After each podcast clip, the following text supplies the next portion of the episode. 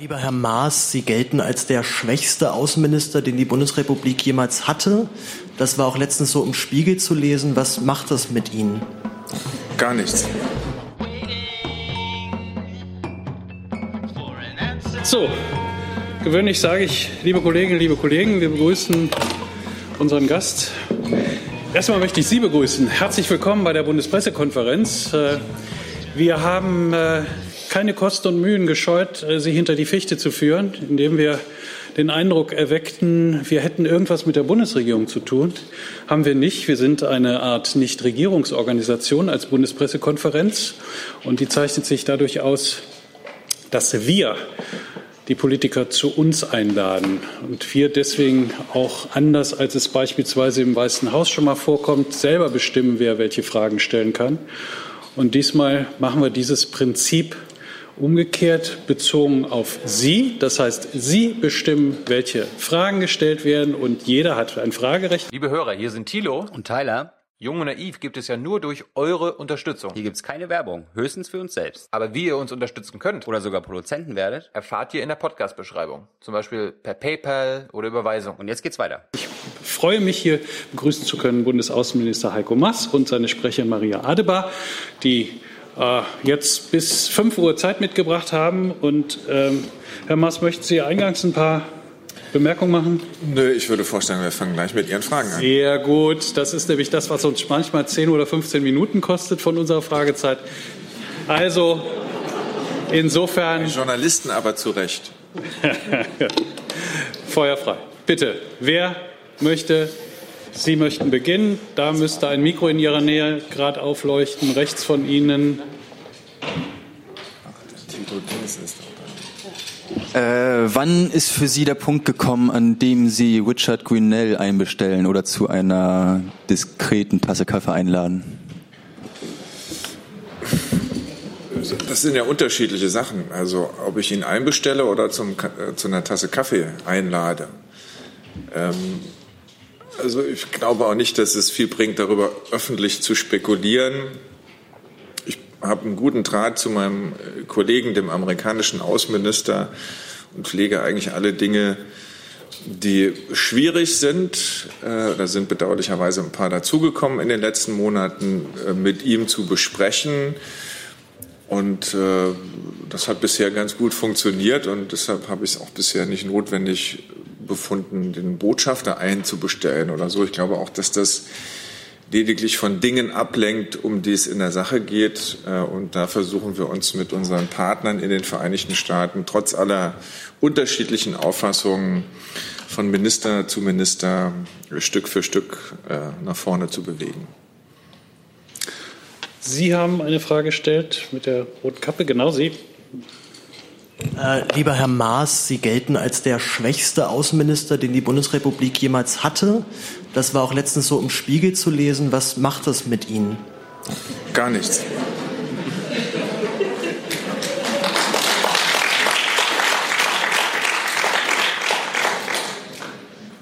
Damit kommen wir schon zur nächsten Frage. Da hinten, bitte schön, gucken Sie mal, dass Sie irgendwie in die Nähe eines Mikros kommen. Links von Ihnen, ja. Ja. Bitte? Dieses? Ja, danke. Okay. Ähm, Herr Maas, ich war vor einem Jahr schon mal hier und hatte damals dem Wirtschaftsminister Herrn Altmaier gefragt, wie es denn mit den direkt und unmittelbar am jenen Krieg beteiligten äh, Ländern ist. Und heute haben wir erfahren, dass das Wirtschaftsministerium da auf die Rückmeldung des Auswärtigen Amtes wartet. Jetzt meine Frage an Sie. Kennen Sie denn die direkt am Jemenkrieg beteiligten Länder? Also wir wissen, dass es eine Koalition gibt, äh, die dort insbesondere unter der Führung von Saudi-Arabien und der Vereinigten Arabischen Emirate diesen Krieg führt. Die Beteiligung der einzelnen Länder ist sehr, sehr unterschiedlich. Mittlerweile haben wir ja die Situation, es ist ja in den letzten Tagen nachzulesen gewesen, aber dass selbst die Vereinigten Arabischen Emirate sich zunehmend aus diesem Krieg zurückziehen. Und das ist, wie wir finden, eine richtige Entscheidung und auch eine sehr positive Entwicklung, die wir weiter verfolgen, die aber deutlich macht, dass es gar nicht äh, möglich ist, statisch festzustellen, wer jetzt direkt oder wer indirekt beteiligt ist, weil im Moment dort ein Prozess in Gang gesetzt worden ist, der eher darauf hinausläuft, dass immer mehr Partner aus dieser Koalition sich Stück für Stück äh, zurückziehen. Und wenn das äh, sich so bewahrheiten würde, dann wäre das eine positive Entwicklung insgesamt. Ich glaube, ich habe noch ein Recht auf Nachfrage. Ähm, sorry. Was würden Sie sagen, wer denn noch beteiligt ist? Denn soweit ich weiß, sind die USA da auch beteiligt. Und die Abmachung der Großen Koalition war ja, an Beteiligte des Jemen-Krieges keine Waffen mehr zu exportieren. Und würden Sie es befürworten, in Zukunft keine Waffen mehr an die USA zu exportieren? Also wir haben uns in der sogenannten Jemen-Klausel im Koalitionsvertrag äh, darauf verständigt, dass die Länder, die am Jemenkrieg beteiligt sind, und das sind unmittelbar die aus der Region, die tatsächlich auch von uns Waffen in der Vergangenheit bezogen haben, keine Waffenlieferungen mehr bekommen. Und zwar die, die unmittelbar beteiligt sind. Das ist in jedem Fall bei Saudi-Arabien oder den Vereinigten Emiraten in der Vergangenheit so angenommen worden. Deshalb sind äh, dort die Waffenexporte auch praktisch auf Null zurückgefahren worden. Im Moment verändert sich in dem Prozess allerdings sehr, sehr viel. Und wir werden das jeweils auch entsprechend anpassen. Nächste Frage. Bitte schön, ich muss mal eben checken, ob sie irgendwo da landet, wo sie. Ja. In Bezug auf Hongkong, ich wollte wissen, warum wir uns da als Deutschland nicht äh, darüber äußern.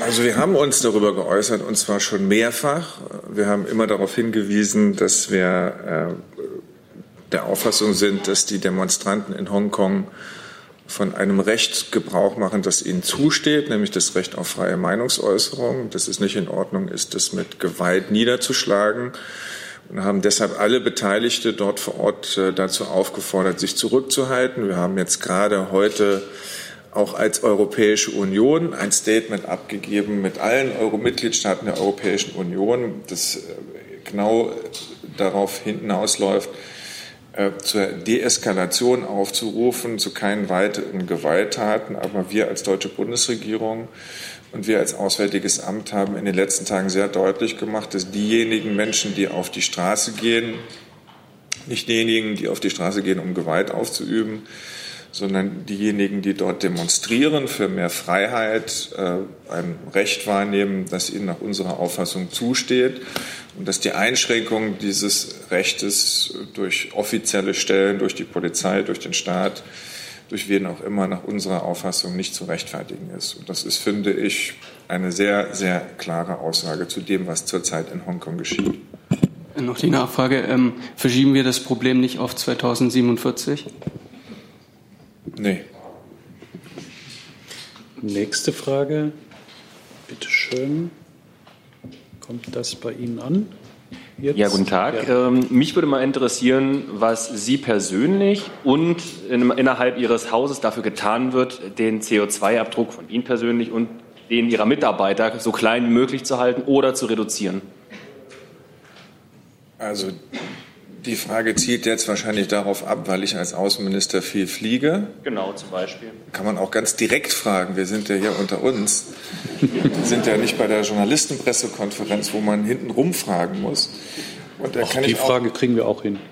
Ja, aber auch elegant eingeleitet, ähm, damit man es vielleicht nicht auf den ersten Blick erkennt. Ähm, nein, ich fliege viel.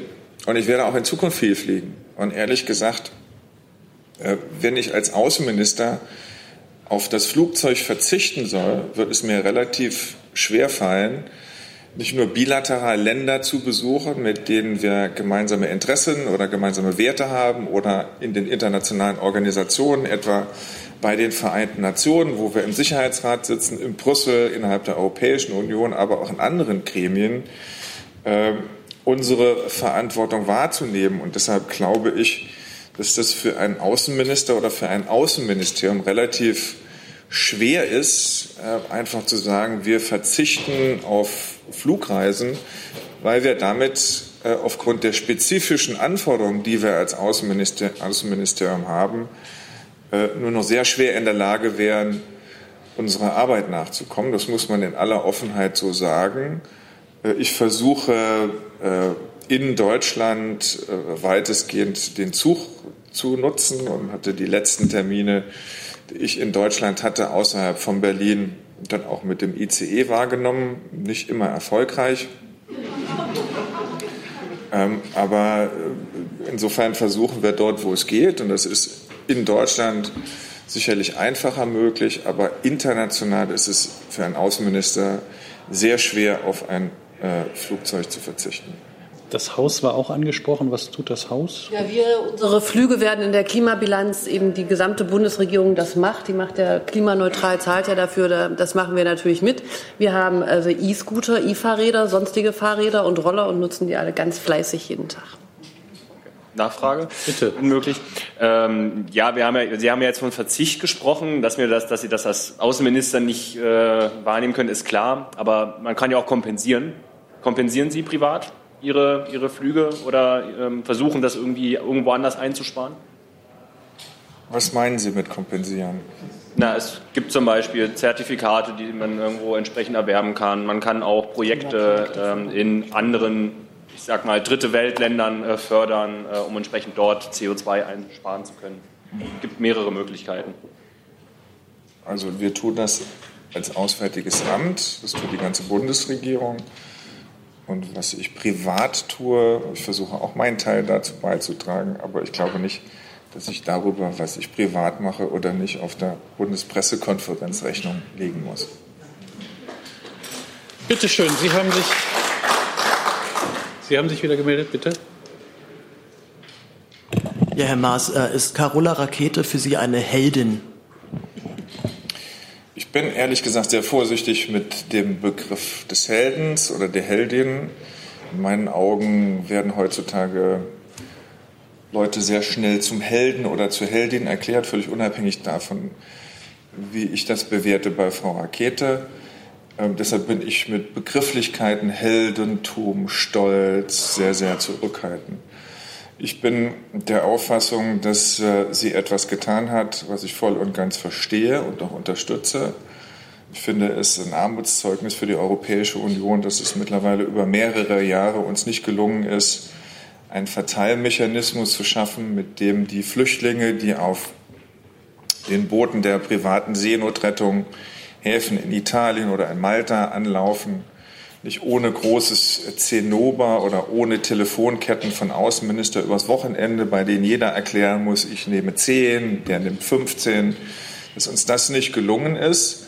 Wir wollen das weiterhin tun. Äh, wir vertreten als Bundesregierung mittlerweile die Auffassung, dass wir darauf, auch nicht mehr darauf bestehen, dass die gesamte Europäische Union sich daran beteiligt, sondern dass diejenigen, die dazu bereit sind, an diesem Ad-Hoc-Mechanismus teilzunehmen. Das wollen wir mit äh, einigen anderen Ländern auch in den kommenden Wochen und Monaten endlich hinbekommen.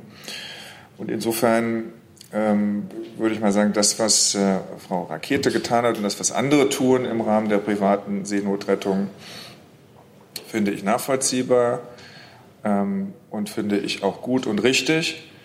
Ähm, und damit wird aufmerksam gemacht auf ein Versagen der Politik, nämlich der Europäischen Union, dass wir bisher nicht in der Lage gewesen sind, auf diese Frage eine vernünftige Antwort zu finden. Und dass das so ist, äh, kann man nicht Frau Rakete anlasten. Die Art und Weise, wie in Italien mit ihr umgegangen worden ist, insbesondere seitens des dortigen Innenministers, äh, lehnen wir ab und äh, finden wir alles andere als in Ordnung. Und auch das haben wir laut und deutlich gesagt, als es an der Zeit war, es zu sagen. Eine Frage von der letzten Reihe, bitte. Herr Maas, ähm, Sie haben ja im UN-Sicherheitsrat äh, eine Konsultation gegen sexuelle Gewalt in Konflikten ähm, durchgebracht. In dieser steht aber nichts von reproduktiver Gesundheit. Und somit ähm, fordert die UN nicht, dass äh, Frauen, die vergewaltigt wurden, ein Recht auf Schwangerschaftsabbruch haben. Äh, meine Frage, warum fordert das die UN nicht oder warum steht das da nicht drin?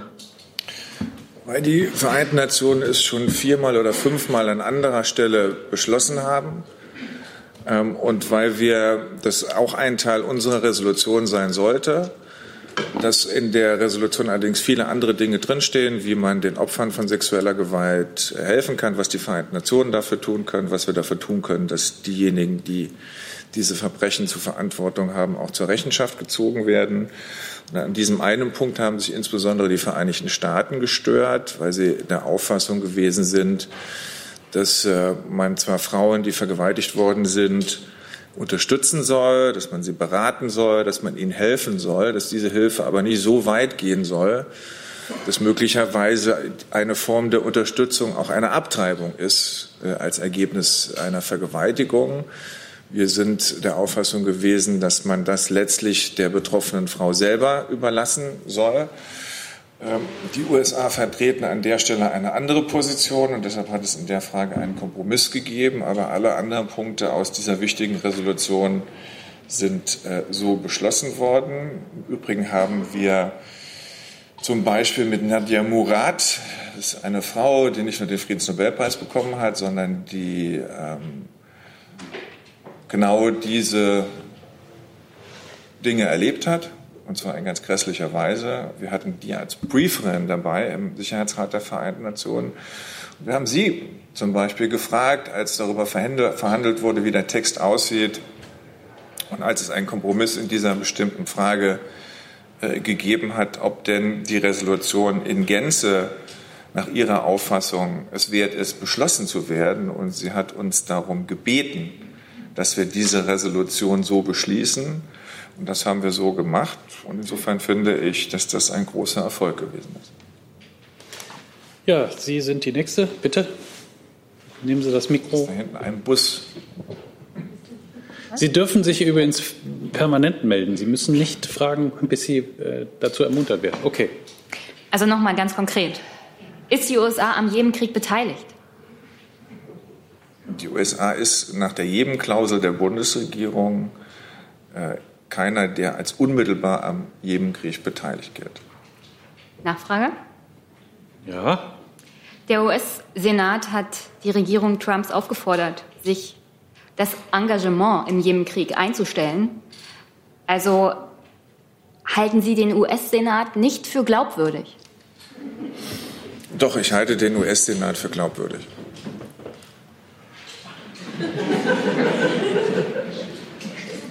Manches bleibt hier dann auch so im Raum stehen. Äh, Sie hatten sich gemeldet? Glauben Sie nicht, dass es ein bisschen problematisch sein könnte, wenn Sie sich als Außenminister. Entschuldigung, ich sehe Sie nicht. Ja, auf dieser Seite. Wenn Sie sich als deutscher Außenminister so extrem hinter die private Seenotrettung im Mittelmeer stellen, ähm, ohne dass sie akzeptieren, dass auch vielleicht ein Land wie Italien eine andere Meinung zu dem Thema haben könnte und es vielleicht auch berechtigte Einwände gibt, ob das denn so förderlich ist für die Menschen, die dann motiviert werden, sich auf so einen Weg zu begeben. Und ähm, in den letzten Jahren sind dadurch Lager in Libyen entstanden, die es vielleicht so in der Form niemals dort gegeben hätte, wenn man das auf staatlicher Ebene gelöst hätte und wenn ich noch eine zweite Frage da anbinden könnte, wieso machen Sie sich das so einfach, dass Sie einfach sich jetzt hinter private Seenotrettung verstecken, anstatt äh, das auf staatlicher Ebene zu lösen und die private Seenotrettung zu unterbinden, weil da eben meiner Meinung nach Leute äh, sich eines Amtes anmaßen, das sie so nicht ausüben können. Also erstmal glaube ich, dass es, äh, da stimme ich Ihnen zu, eine Lösung auf staatlicher Ebene geben muss. Die beinhaltet äh, zum einen, dass eine Regelung gefunden wird, wenn Flüchtlinge im Mittelmeer äh, aufgegriffen werden, die nicht zurückgebracht werden können in ein Land, weil das kein sicherer Hafen ist, sondern die in Europa, äh, in Italien, in Malta oder wo auch immer anlanden oder in Frankreich oder auch in Spanien und dass es für diese, die dort ankommen, eine europäische Regelung geben muss, wohin sie kommen. Denn dass sie alleine nur an, in den Ländern bleiben, die eine Mittelmeerküste haben, äh, ist jetzt auch nicht so ganz nachzuvollziehen. Das ist bisher nicht gelöst worden in der Europäischen Union und das ist nicht nur ein großes äh, Versäumnis, sondern ich glaube, das ist ein echtes Problem. Und ich glaube, das muss gelöst werden. Wenn es diesen Schlüssel gibt, dann wird es auch wieder möglich sein, dass es äh, etwa eine Mission der Europäischen Union gibt. Bisher gab es ja auch eine Mission der Europäischen Union im Mittelmeer. Aber auch diesen Schiffen ist es nicht mehr erlaubt worden, in italienische Häfen einzulaufen. Und deshalb gibt es diese Mission in der Form nicht mehr. Ähm, also brauchen wir diese politische Lösung. Dann kann ich mir sehr gut vorstellen, dass es auch noch mal eine europäische Mission gibt, dass sich Länder mit Marineschiffen beteiligen an der Rettung äh, von Menschen, die im Mittelmeer zu ertrinken äh, tun. Und genauso wird es notwendig sein, mit den Ländern in Afrika darüber zu reden, was man dazu beitragen kann, dass die Anzahl der Flüchtlinge nicht weiter steigt. Und das wird nur dadurch möglich sein, dass man den Menschen dort, wo sie herkommen, bessere Lebensbedingungen bietet. Das wird alles nicht von heute auf morgen geschehen. Es ist ein langer Weg, aber den muss man halt irgendwann mal anfangen und beginnen dass Menschen fliehen aus Afrika, aus welchen Gründen auch immer, wird man nicht verhindern können. Und deshalb brauchen wir einen Weg, wie wir damit umgehen, wie wir mit denjenigen umgehen, die zu uns kommen. Jedes Land wird selber überprüfen müssen, ob ein Mensch, der in dieses Land kommt, ob direkt oder ob über ein anderes Land aus der Europäischen Union, äh, den einen Aufenthaltstitel bekommen kann, weil es, weil es äh, etwa eine politische Verfolgung gibt oder weil es aufgrund der Einwanderungsgesetze eines Landes einen Aufenthaltstitel gibt, dass der Mensch dort bleiben kann. Und wenn es diesen Titel gibt, dann kann er da bleiben. Und wenn es diesen Titel nicht gibt, dann wird jemand auch wieder zurückgeführt werden müssen. Aber das Problem kann nur staatlich gelöst werden. Dafür brauchen wir diesen Verteilmechanismus innerhalb Europas, mindestens mit den Staaten, die bereit sind, Flüchtlinge aufzunehmen. Und danach kann es auch noch einmal eine europäische Mission geben, wie die Sophia-Mission, die es in der Vergangenheit auch gegeben hat. Da Darf ich noch eine äh, Nachfrage stellen? Bitte. Ähm, denken Sie nicht trotzdem eventuell, dass es sinnvoll wäre, auch die italienische Seite ähm, in Betracht zu ziehen und eben nicht jetzt als Zwischenlösung zu sagen, wir haben jetzt noch keine Lösung und äh, wir tolerieren jetzt die private Seenotrettung so lange und ignorieren, dass äh, Italien damit alleine gelassen wird, weil es ist offensichtlich nicht der Fall bis heute, dass die Flüchtlinge in andere europäische Länder ausreichend verteilt werden. Sie sind halt erstmal in Italien. Und wenn Italien dann letztendlich die, als Konsequenz darauf sagt, äh, das mag jetzt menschlich nicht angemessen sein, aber wir sind äh, alleine gelassen damit im Moment und wir möchten, dass das so aufhört. Ist es dann richtig, wenn man da die Moralkeule schwingt und sagt, na ja, aber es, es geht hier erstmal um Menschenleben und ihr müsst die jetzt erstmal in eure Häfen lassen? Naja, also ich finde, wenn man sagt, es geht um Menschenleben, ist das nicht gleich die Moralkeule. Also wenn es um Menschenleben geht, geht es halt um Menschenleben. Und dann muss man eine Entscheidung treffen und wir fühlen uns in diesen Fragen auch unseren humanitären Grundsätzen verpflichtet. Dass man Italien zu lange alleine gelassen hat äh, mit dieser Frage, das stimmt. Ähm, es ist allerdings auch ehrlich gesagt im Moment relativ schwierig, mit der italienischen Regierung eine Regelung oder eine Vereinbarung zu erzielen, da es diese Regierung ja gar nicht mehr gibt. Und in der Vergangenheit in erster Linie der italienische Innenminister sich zu dieser Frage verhalten hat zu überhaupt keinen Vereinbarungen bereit gewesen ist.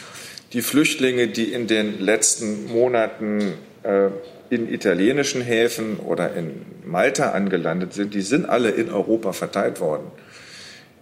Die sind ja nur in die Häfen äh, hineingekommen, weil es genug europäische Staaten gab, die auf freiwilliger Basis gesagt haben, wir nehmen zehn, wir nehmen 15.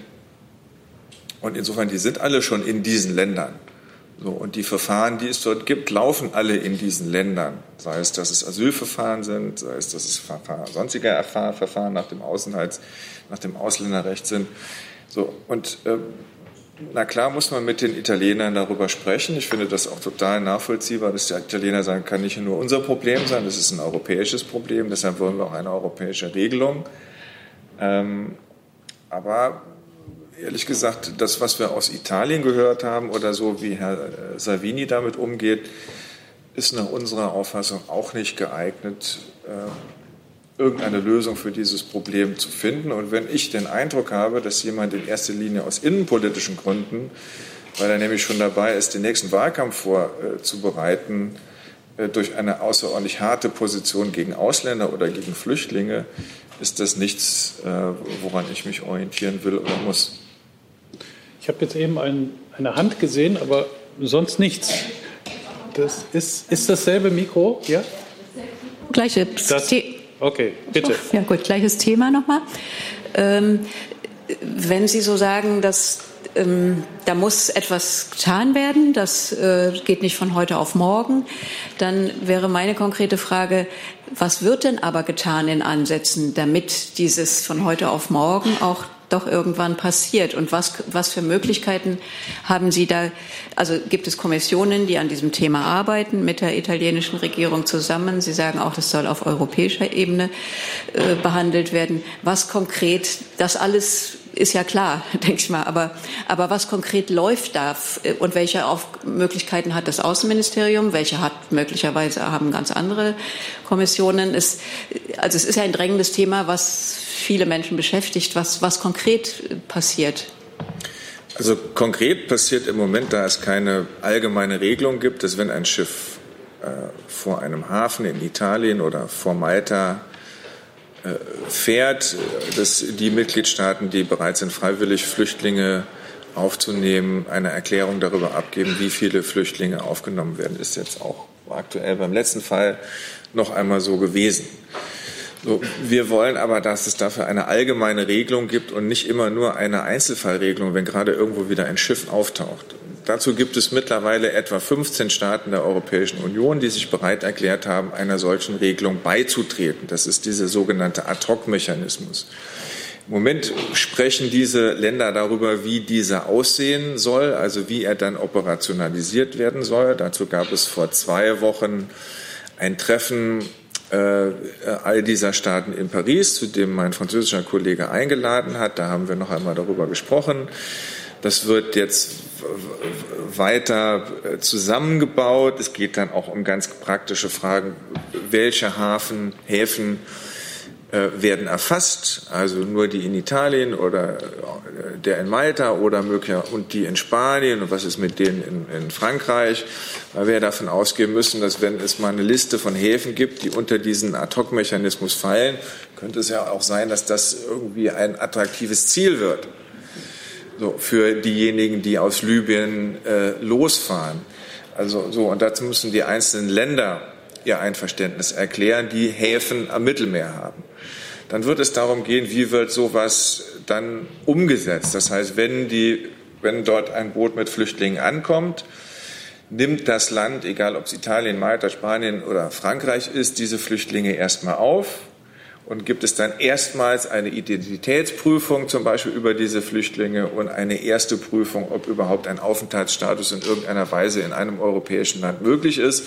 Oder werden diese Flüchtlinge dort nur an Land gelassen und werden sofort dann weiter in das Land, das sich bereit erklärt hat, einen Flüchtling aufzunehmen, gebracht und finden dort alle äh, Verfahren nach dem Asylverfahrensrecht oder nach dem Ausländerrecht statt. Das sind alles Details, äh, die aber geklärt werden müssen, damit dieser Ad-hoc-Mechanismus nachher auch äh, funktioniert. Also relativ ist weit gediehen ist das im Vergleich zu dem, was wir in der Vergangenheit hatten.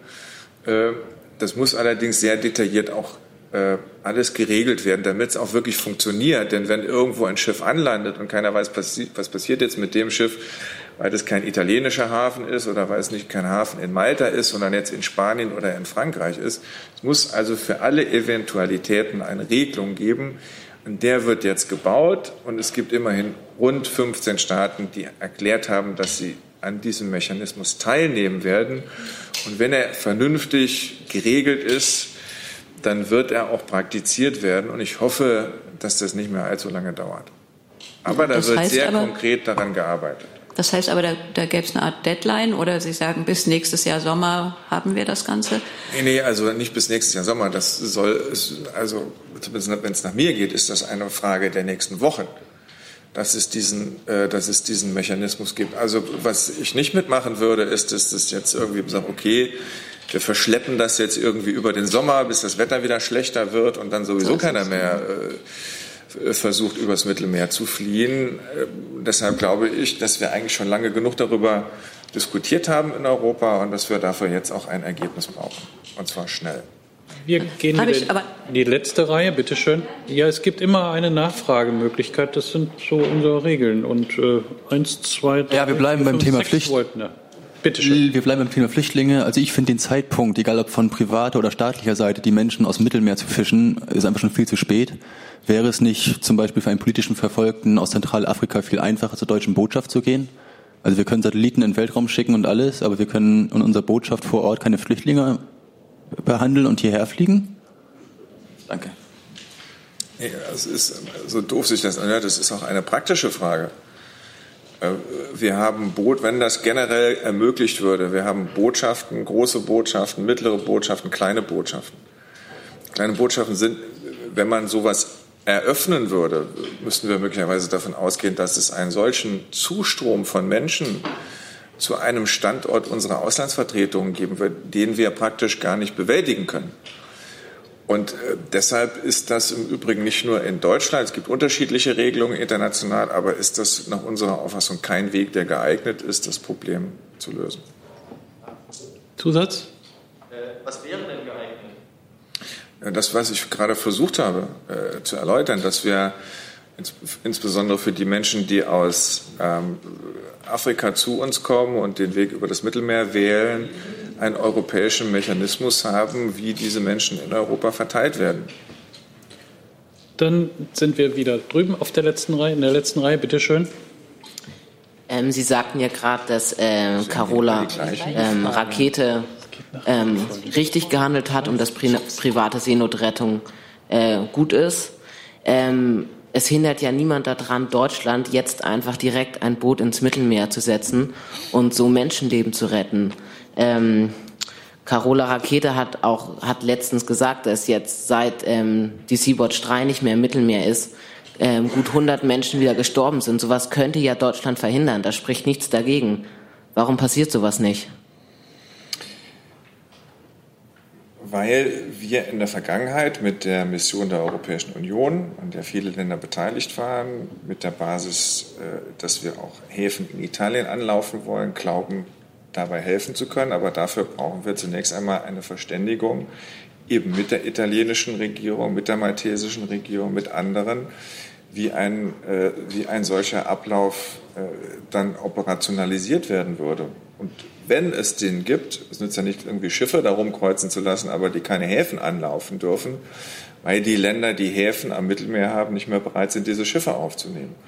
Deshalb muss man eins nach dem anderen machen. Das erste ist die politische Lösung dieses Ad-Hoc-Mechanismus.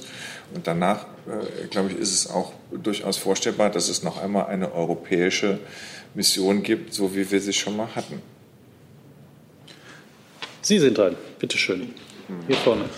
Ähm, genau, ich habe eine Frage zu einem sehr aktuellen Thema und zwar zu dem äh, gerade eskalierenden Konflikt zwischen Indien und Pakistan. Ähm, ich wollte mal fragen, ob und wie sich das Außenministerium dazu positioniert und auch, ob es die derzeitigen Deeskalationsbemühungen des Sicherheitsrates als ausreichend interpretiert oder ob es da ähm, Einsatzbedarf, also Bedarf gibt, sich mehr dafür einzusetzen.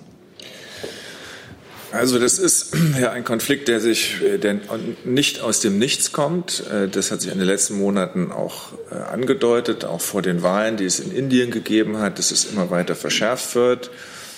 Ähm, Man konnte durchaus auch den Eindruck haben, dass innenpolitische Gründe eine Rolle gespielt haben, um diesen Konflikt anzuheizen, möglicherweise im Zusammenhang mit der Wahl, um Menschen zu mobilisieren in welche Richtung auch immer. Wir haben immer davor gewarnt. Deshalb ist es auch richtig, dass beim Sicherheitsrat der Vereinten Nationen dieses Thema äh, auf die Tagesordnung gesetzt wird und auch weiterhin dort bleiben wird. Ich bin der Auffassung, man muss auf beide Seiten mit größtmöglichem politischen Druck einwirken, dass jeder seinen Teil dazu beiträgt, äh, dass es nicht zu einer Eskalation kommt. Und äh, das gilt vielleicht im Moment ganz besonders für die indische Seite. Ja, Sie mit dem Bart in der, ich hoffe, das Mikro passt. Ja, ja hallo. äh, Stichwort Venezuela wird jetzt ähm, zur Eskalation zwischen äh, USA und Russland ein bisschen, wie setze ich dann Deutschland als ein, sagen wir mal, ein bisschen neutraleres Land da, äh, damit also die Situation sich nicht da verschlechtert? Also ich glaube nicht, dass ähm, Venezuela zu einer Konfrontation zwischen Russland und den USA führt. Also zumindest nicht mehr, als das ohnehin schon der Fall gewesen ist. Ähm, und deshalb hat sich Deutschland an der sogenannten Kontaktgruppe der Europäischen Union beteiligt. Dort sind einige Länder aus der Europäischen Union, die versuchen zu vermitteln, vor allen Dingen in Venezuela zwischen dem Regime und der Opposition. Es gibt äh, die Initiative in Oslo, dass dort beide Seiten miteinander gesprochen haben, um eine Lösung in diesem Konflikt herbeizuführen, der darauf hinausläuft, dass die Bürgerinnen und Bürger Venezuelas selber entscheiden, und zwar in wirklich fairen Wahlen, wer ihr Präsident sein wird. Das hat äh, noch nicht die Ergebnisse gebracht, die wir uns erhofft haben. Und deshalb werden wir weiter zusammen mit anderen europäischen Staaten dafür werben und dafür eintreten, den, äh, die Gespräche in Oslo weiter begleiten, äh, mit dem Ziel, dass es eine Regelung gibt, bei der am Schluss in Venezuela Wahlen stattfinden. Das ist nicht so einfach, weil im Moment auch nicht absehbar ist oder keine Signale gibt, dass von dem Maduro-Regime man bereit ist, diesen Weg äh, zu beschreiten. Deshalb ist das eine längere Hängerpartie. Ähm, die kann aber auch nur politisch gelöst werden. Äh, die kann aber nach unserer Auffassung auch nur gelöst werden, indem man dem venezolanischen Volk die Möglichkeit gibt, in freien Wählen wirklich äh, das Parlament und den Präsident äh, zu wählen. Das ist das Ziel unserer Bemühungen. Aber ich sehe im Moment nicht, dass so wie das dort läuft, zu einer weiteren Verschärfung des Konfliktes zwischen den USA und Russland führen wird. So, ja, bitte, Sie, Reihe davor. Stimmt das Mikro? Dann nehmen wir das, bitte. Ja. Also welches jetzt? Vor Ihnen? Nehmen Sie, nehmen Sie das vor Ihnen. Ja, okay. Ja, also ich hätte eine Frage zu Nordkorea. Äh, ich leite ein Forschungsprojekt an der FU Berlin zu der europäischen Politik in Nordkorea. Und äh, zu meiner großen Überraschung äh, aus der Forschung folgt, dass Deutschland eigentlich ein Hardline-State zurzeit ist. Das kann man auf verschiedensten Statements sehen, aber auch äh, zum Beispiel äh, auf einem Fall von einem äh, nordkoreanischen Studenten, der ähm, äh, eine Erasmus-Finanzierung bekommen hat, äh, hier in Deutschland zu studieren, aber dazu ist leider nicht gekommen, weil er kein Visum von der deutschen Regierung vor dem Auswärtigen Amt äh, bekommen hat.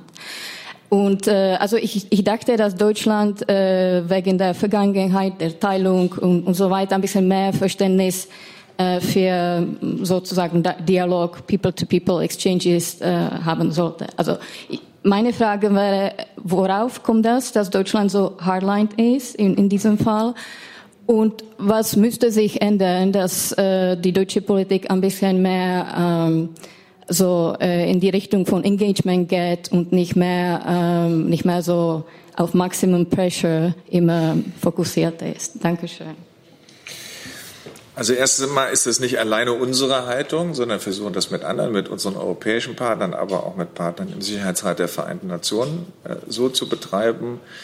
Es gab eine Diskussion äh, nachdem es zu den Treffen äh, Trumps mit dem großen nordkoreanischen Führer gekommen ist. Ich weiß gar nicht mehr, wie viele es bisher gegeben hat. Ähm, aber ich glaube, dass nichts von dem, was dort vereinbart worden ist, anschließend auch äh, wirklich umgesetzt worden ist. Also wir stellen fest, Nordkorea macht weiter Raketentests. Es gibt keine Verschrottung von Nuklearwaffen, es werden Fabriken nicht abgeräumt, also es passiert nichts. Das Ganze sieht nach unserer Auffassung aus wie große Show, ohne dass es irgendwelche Substanz dahinter gibt. Und solange das so ist, gilt für uns das, was die Vereinten Nationen beschlossen haben, was der Sicherheitsrat der Vereinten Nationen beschlossen hat. Im Übrigen einer der wenigen Beschlüsse in den letzten Jahren, die der Sicherheitsrat der Vereinten Nationen geschlossen gefasst hat, also wo es überhaupt möglich gewesen ist, eine klare Haltung zu haben, nämlich dass Nordkorea weiter hart sanktioniert wird. Solange es ein Atomprogramm hat, solange Raketentests stattfinden und, und, und. Und ich sehe ehrlich gesagt nicht ein, dass nur weil sich da zwei jetzt zweimal getroffen haben und sich erklärt haben, dass sie eigentlich gute Freunde sind, was ziemlich überraschend ist, ähm, aber faktisch sich nichts verändert hat. So, und deshalb haben wir tatsächlich auch, wir sind auch angesprochen worden, auch aus Südkorea, die gerne diesen Weg der Verständigung oder der kleinen Schritte gehen würden. Wir haben uns aber bei unseren internationalen Partnern rückversichert und gefragt, wie ihr das seht. Und wir sind zu dem Ergebnis gekommen, dass wenn jeder jetzt anfängt, so wie er es national für richtig hält, mal ein bisschen locker die Dinge zu lockern äh, gegenüber Nordkorea, dass wir keinerlei Chance haben werden, Nordkorea dazu zu bewegen, äh, von seinem Atomprogramm Abstand zu nehmen oder weitere Raketentests stattfinden zu lassen. Und deshalb halten wir an dieser Linie fest, aber wir sind beileibe nicht die Einzigen, die an dieser Linie festhalten. Und es ist relativ einfach für Nordkorea daran etwas zu verändern, nämlich dass irgendetwas mal, was die beiden besprochen haben, dann anschließend auch in die Tat umgesetzt wird. Interessant. Ihr einer der wenigen, die eine Botschafter haben. So, Sie sind dran. Ich hoffe, das Mikro kommt. Ja, genau. Hallo, und zwar mich würde mal interessieren, ob Sie oder Herr Donald Trump den festeren Hand Händedruck haben. Können Sie sie, ich habe ich hab sie nicht gesehen. Ich würde nur mal gerne wissen, wer das wissen will. Also ich habe ihm bisher lediglich einmal die Hand gegeben und es war kein Wettbewerb, wer fester zudrücken kann würde man sagen, ging irgendwie unentschieden aus. Aber es ist auch ehrlich gesagt eine Frage, die mich bisher noch nicht so sehr bewegt hat. So, die nächste Frage kommt von dort. Bitte, ich hoffe, das Mikro. Ja, guten ja. Tag erstmal. Ich hätte eine Frage zur Ukraine. Und zwar ist es so, dass in der Ukraine immer noch der Konflikt brennt und ähm, sich eigentlich nicht viel verändert hat, groß. Ähm, es sind schon knapp eine Million Leute aus der Ukraine nach Polen emigriert und es emigrieren immer mehr Ukrainer nach Polen und generell, also die Leute probieren raus aus dem Land zu kommen. Manche halt nach Europa und manche nach Russland hoch. Das Minsk-Abkommen wird nicht eingehalten und ähm, ich hätte eine Frage dazu. Es wird ja, also man probiert, es gibt Gerüchte darüber, dass man probiert, die äh, Ukraine in die NATO zu integrieren, damit die Amerikaner da ihre Stützpunkte aufbauen können. Und ich hätte eine Frage, denken Sie wirklich, dass wenn die Ukraine in die NATO aufgenommen wird, dass es zur Deeskalation mit Russland kommt? Also besser gesagt zur Eskalation mit Russland kommt, weil ich denke einfach, das ist der falsche Weg. Und ich würde gerne wissen, wie Sie dazu stehen. Ich glaube auch, dass das eher ein Beitrag zur Eskalation wäre als zur Deeskalation. Deshalb gibt es äh, tatsächlich in der Ukraine Menschen, die das gerne sehen würden. Das war mal ein Weg, den Poroschenko äh, aufgezeichnet hat. Aber es ist nicht so, es gibt in der, in der, innerhalb der NATO ähm, keine unmittelbar bevorstehenden Beschlüsse, dass die Ukraine jetzt ein Teil der NATO werden. Ähm, also insofern glaube ich, wird es in erster Linie im Moment darum gehen, eine Lösung für die Ostukraine zu finden. Also das, was der Minsker Prozess beschreibt, auch wirklich umgesetzt wird. Ähm, Sie haben gesagt, da äh, passiert irgendwie nichts oder hat sich nichts verändert. Ich finde, da ist gerade sehr viel, hat sich gerade sehr viel verändert in der Ukraine. Es gibt einen neuen Präsidenten, es haben Parlamentswahlen stattgefunden. Dieser neue Präsident hat auch eine Mehrheit im Parlament. Dieser neue Präsident der noch sehr neu ist, von dem wir nicht wissen, ob das, was er sich vorgenommen hat, auch wirklich umgesetzt werden kann, hat aber zumindest mal zwei Prioritäten seiner Politik erklärt. Das eine ist Frieden in der Ostukraine und das andere ist die Bekämpfung der Korruption. So, und ehrlich gesagt, es gab auch, wir haben ja dieses Normandie-Format, die Deutschen und die Franzosen zusammen mit den Russen und den Ukrainern, wo auch dieser Minsk-Prozess verhandelt worden ist das, da ist in der letzten Zeit nicht mehr so viel passiert. Da gab es jetzt noch mal in der Vergangenheit aktuell nach der Wahl Zelenskis einige Treffen. Ähm, dort gab es äh, Verständigungen, die es schon lange nicht mehr gegeben hat. Es ist nochmal ein Waffenstillstand verabredet worden, der auch besser hält als die davor, die nie gehalten haben. Es sind einige Maßnahmen verabredet worden, die über Jahre diskutiert worden sind, aber auch nicht gingen. Also da muss man sagen, haben durchaus beide Seiten einen Teil dazu beigetragen, dass das, was in Minsk eigentlich schon längst verabredet worden ist, jetzt doch begonnen wird, endlich umzusetzen. Deshalb würde ich sagen, ja, das bleibt weiter schwierig. Aber ich würde sagen, mit der Wahl von Zelensky haben sich Dinge schon verändert. Ähm, und es gibt äh, neue Initiativen und es gibt auch erste Beschlüsse, die in der Vergangenheit nicht mehr möglich gewesen sind. Deshalb, ja, wird auch in Zukunft schwierig sein. Aber im Moment, würde ich mal sagen, gibt es einige Signale, die eher darauf hindeuten, dass man zumindest mal für die Ostukraine Lösungen finden könnte zwischen der Ukraine und Russland, die wir in den letzten Jahren leider nicht mehr finden konnten. Also ich bin zuversichtlicher als noch vor einem halben Jahr. Darf ich nach? Nachfrage? Ja, genau. Bitte. Also der ukrainische Präsident hat ja gesagt, dass ähm, er quasi nur eine Legislaturperiode ähm, überhaupt regieren will und dann sich daraus also zurückziehen will. Denken Sie wirklich, dass das reichen wird? Also es, er muss ja, das Ding ist, er muss ja ähm, quasi die neuen Ministerien alles neu bilden. Also er muss neue Minister einstellen. Das ist ja alles total kompliziert. Ich weiß nicht, ob er das wirklich äh, schaffen kann in einer Legislaturperiode und ob wir als ähm, EU da nicht noch doch noch ein bisschen mehr Druck reinstecken sollten. Also ich habe ihn so verstanden, ähm, ich bin ja mit meinem französischen Kollegen äh, kurz nach seiner Wahl in, in Kiew gewesen. Und ich habe den Hinweis mit, äh, mit äh, ich bleibe nur eine Legislaturperiode Präsident so verstanden, dass er damit ein Höchstmaß an seiner Unabhängigkeit dokumentieren wollte. Das heißt, ich bin nicht darauf angewiesen, wieder eine Mehrheit zu finden. Ich bin nicht darauf angewiesen, mich mit den Oligarchen in der Ukraine irgendwie gemein zu machen, damit sie meine Wiederwahl nicht bekämpfen, sondern ich bin nur meinen Zielen verpflichtet, und zwar meinen beiden großen Zielen, Frieden äh, in der Ostukraine und die Bekämpfung der Korruption.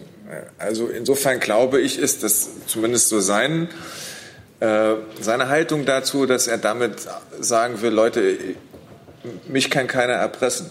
Denn ich stehe gar nicht zur Wiederwahl. Ich kann jetzt fünf Jahre machen, was ich für richtig halte. Äh, und ihr könnt es vergessen, äh, zu mir kommen und zu sagen, wenn du nicht das und das tust, dann werden wir anfangen, irgendwie dich zu bekämpfen oder werden irgendeinen anderen Kandidaten aufbauen, gegen den du beim nächsten Mal dann keine Chance mehr haben wirst. Also kann man also ich kann es durchaus nachvollziehen, aber ob es funktioniert, weiß ich auch nicht. Nächste Frage an den Herrn Zwaran. Bitte. Ja. Ja, guten Tag. Ja.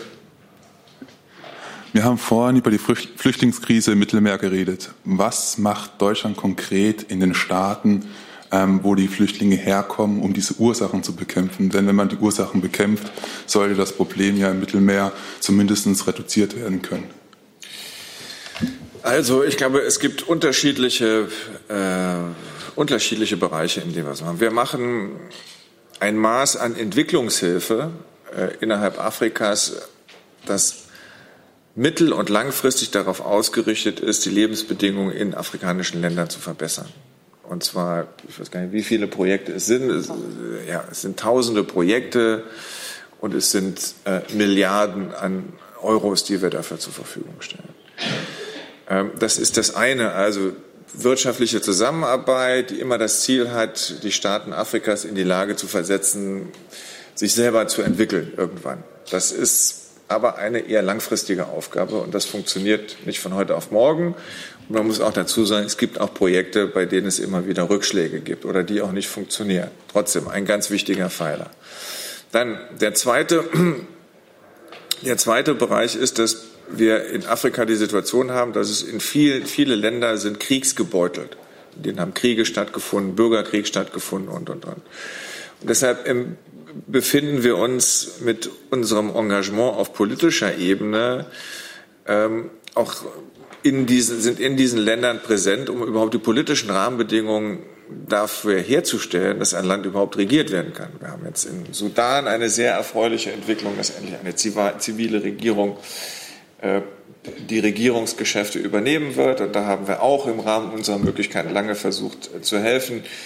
Äh, wir haben eben darüber gesprochen, dass es auch manchmal notwendig ist, einen Friedensprozess sicherheitspolitisch zu begleiten. Das tun wir in Mali.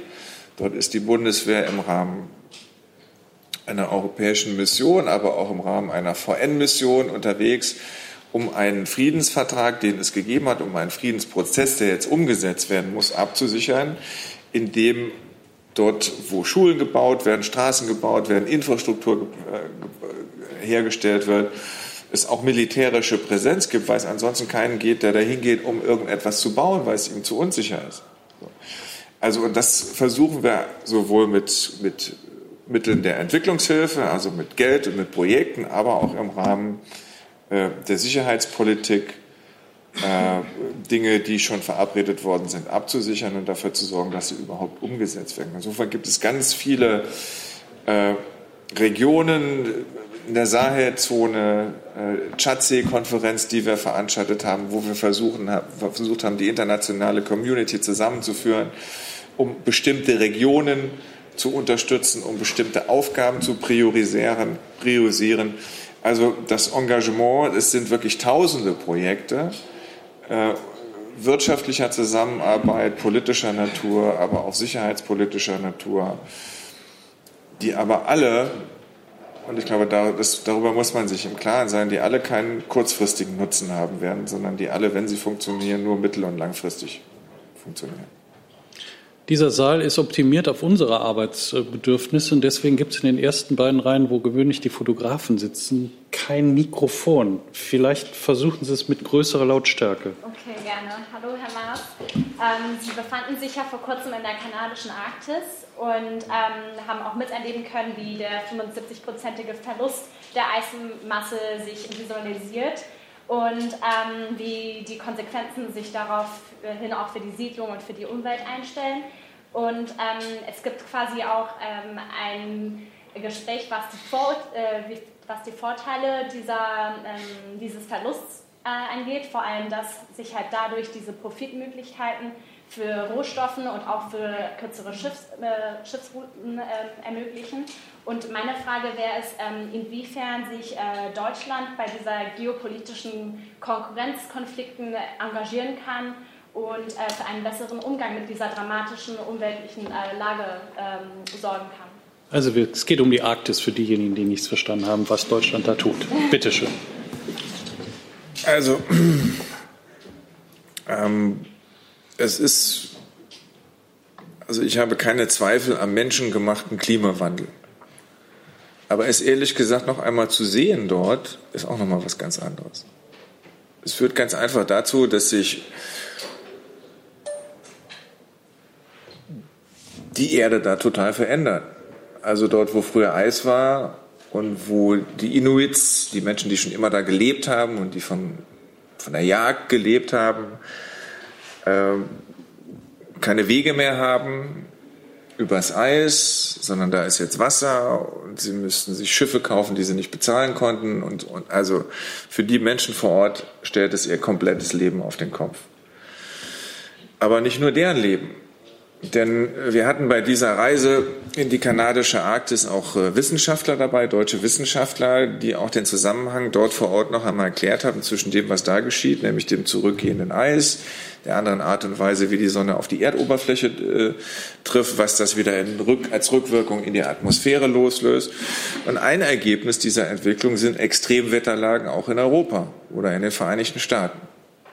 Also alle, die es irgendwie bisher noch nicht glauben, sollten mal dahin fahren, um sich das anzugucken.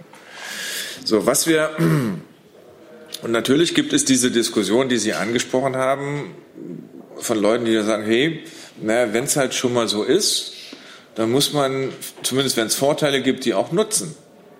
So ein Vorteil kann sein, dass da, wo früher Eis war, jetzt Wasser ist, kann man mit dem Schiff durchfahren, führt dazu, dass internationale Seewege kürzer werden macht den Handel interessanter. Oder dort, wo irgendwie tausendjähriges Eis bisher gewesen ist, ist jetzt nur noch Wasser, kommt man viel einfacher am Bodenschätze ran. Hilft vielleicht auch den Leuten da vor Ort. Ich habe keinen getroffen dort vor Ort, der das als attraktiv empfunden hat. Ähm, zum einen, weil die Inuits, die Ureinwohner dort eine Erfahrung gemacht haben, im Übrigen auch mit Kanada, die nicht sehr positiv gewesen ist. Entweder hat man sich nicht um sie gekümmert oder man hat sie ausgebeutet oder man hat das, was ihr Land zu bieten hatte, versucht für seine Zwecke zu nutzen, aber nicht zum Wohle der Menschen, die da leben. Deshalb gibt es da wenig Vertrauen. Ähm, und deshalb glaube ich, wären wir gut beraten, wenn zum einen das, was wir zum Klimawandel beitragen, äh, wir auch umsetzen, so schwierig das auch ist. Aber diese Diskussion muss man führen und dort, wo wir uns Ziele gesetzt haben, müssen wir sie erreichen. Und wenn wir auch in dem Moment äh, noch nicht da sind, dass wir sie so umfänglich erreichen, müssen wir einfach mehr dafür tun. Aber zu glauben, dass irgendwie, weil da kein Eis mehr ist, man jetzt besser mit Schiffen hinfahren kann, besser irgendwie nach Bodenschätzen buddeln kann und dann irgendwie sozusagen einen positiven Effekt des Klimawandels äh, generieren sollte, das ist, glaube ich, völlig illusorisch. Ich glaube auch, dass das vor Ort so nicht geschehen wird. Ähm, wir sind deshalb auch gerade dabei, innerhalb der Bundesregierung unsere sogenannten Arktis-Richtlinien zu erneuern. Das wird irgendwann demnächst im Kabinett auch noch einmal beschlossen werden. Wenn wir der Auffassung sind, auch wenn wir weit weg sind, tragen wir dazu bei, zu dem, was da geschieht. Und das, was da geschieht, verändert auch unser Leben hier. Und deshalb müssen wir uns da engagieren. Das wollen wir. Und wir werden dabei die Haltung einnehmen, dass wir die Eröffnung neuer Seewege oder die Eröffnung neuer Möglichkeiten im Fördern von, von Bodenschätzen äh, als keine Alternative betrachten äh, in der Arktis für die Politik der Bundesregierung. Hey Leute, Jung und Naiv gibt es ja nur durch eure Unterstützung. Ihr könnt uns per PayPal unterstützen oder per Banküberweisung, wie ihr wollt. Ab 20 Euro werdet ihr Produzenten im Abspann einer jeden Folge und einer jeden Regierungspressekonferenz. Danke vorab. Wir müssen jetzt allmählich zum Schluss kommen. Einer hat sich ganz früh schon gemeldet, äh, der Bürger Thilo Jung. Bitteschön. Naja, und Hauptstadtjournalist und äh ich wollte weniger eine Frage als eine Beschwerde formulieren, Herrn Maas. Und es soll jetzt nicht darum gehen, dass, Sie, dass ich auf, seit einem Jahr auf einen Interviewtermin mit Ihnen warte, nachdem ich eine Zusage bekommen habe, sondern darum, dass seitdem Sie Außenminister sind, noch nie in der Bundespressekonferenz waren und sich den Fragen der Hauptstadtjournalisten gestellt haben. Sie sind zum ersten Mal jetzt hier, weil Bürger vor Ihnen sitzen und halt keine Hauptstadtjournalisten. Warum haben Sie Angst vor uns? Also ich habe keine Angst vor Ihnen und ich wüsste auch nicht wieso. Sie sind anderthalb Jahre Außenminister, Sie waren noch nie hier. Also Sie, Sie, Sie, mögen ja beleidigt, Sie mögen ja beleidigt sein, ich weil ich irgendwie Ihnen noch kein Interview gegeben habe, das Sie anscheinend wollten. Aber ich glaube, Sie sind auch schon mal mit gewesen auf einer Reise. Ja, also ganz so viel Angst kann ich für Ihnen nicht haben, wenn ich mit Ihnen in, gemeinsam in ein Flugzeug steige. Und ansonsten äh, glaube ich auch nicht, weiß ich auch nicht, dass ich irgendwie vor Journalisten irgendwie davonlaufe. Sie haben jedenfalls eine Standing Invitation und äh, wir freuen uns natürlich äh, jedes Mal, wenn Sie kommen. Genau. Okay. Vielen Dank für heute. Wir sind am Ende dieses Tages. Ähm,